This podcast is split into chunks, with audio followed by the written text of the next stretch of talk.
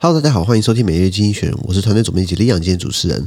每日团队致力于转移、分享、讨论源自英国周报精选的新闻与文章，广大听众可以在 PressPlay 专页转移 Podcast 内容哦。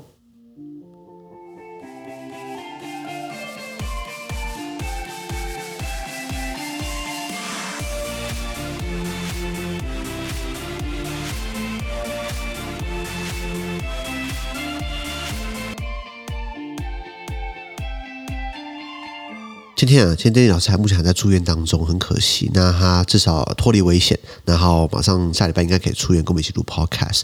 那今天我们一样看从经济学看出来，我们今天一样截取经出来是新闻，帮你做简单的叙述。我们看到是六月二十八号礼拜二的新闻。那这次的新闻是我们的 Press，我们说我们在我们的付费平台 Press 平台第八百八十六 po 里面哦。第一个新闻是 NATO more troops on high alert，北约呢还要处于还要增加处于高度戒备的部队人数，什么意思？就是本来是有北约的。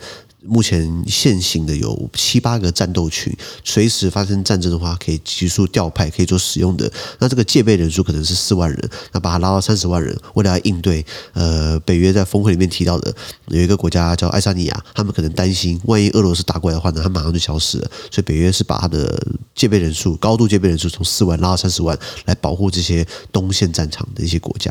再来我们看到是 Australia versus China on the Pacific Islands，澳洲跟中国他们在太平洋岛上的。抗衡，呃，太平洋岛这个区块，长期以来对美国来说好了，美国为什么我们说第一岛链？第一岛链就是南韩、日本、台湾、菲律宾，它围堵以前的苏联。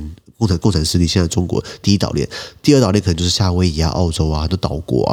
那在后面到后面就到美国去了嘛，到美国本土了。所以基本上这是一个它可以抗衡围堵的一个一个势力范围。那这地方呢，中国现在跑过来干嘛？插旗嘛。中国从呃在在挖我们本来的太平洋岛国邦交国，比如说基里巴斯、基里巴蒂，还有所罗门群岛。然后呃，现在看起来他们呃跟所罗门群岛关系就很好，比如说帮所罗门群岛镇压很多暴乱，还把武警派过去做军事训练等等的。那呃，澳洲当然很紧张，这个是澳洲传统的势力范围，所以澳洲也要采取一些动作，比如说给出更好的渔业协议、贸易协定，或者帮他们训练他们的军队等等的，来跟中国抗衡。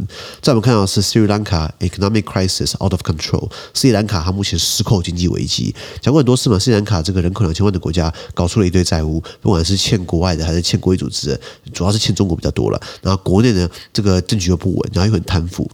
自从二零一九年发生这个复活节，呃，这个恐怖攻击，就是在二零一九年复活节的时候呢，呃，很大一部分的国家收入来自观光嘛，很多观光客去他们国家度假，结果呢，在他们国家发生了连续连环七八起，在不约而同都呃，应该说预谋的发生很多很多爆炸攻击，挑的是旅游景点啊、沙滩啊，还有这个这个呃饭店啊，呃三两三两三百个这个很多人遇难，包含了很多外国游客，所以他们国家经济之后那时候呢就一蹶不起嘛，然后现在经济危机越越来越严重。也知道他们连连这个燃料的销售都需要把它呃暂停了，不然燃料是不够的。尤其现在美元呃美元升值，然后美元变得更贵，所以他们要买外汇买美元的进口品的成本要变得更高了。再来我们看到是 Emmanuel Macron's elusive search for majority，法国州马克龙呢，他要去看寻寻觅觅，寻觅什么呢？寻觅他新的这个执政联盟。为什么？因为他目前法国的下议院，法国众议院。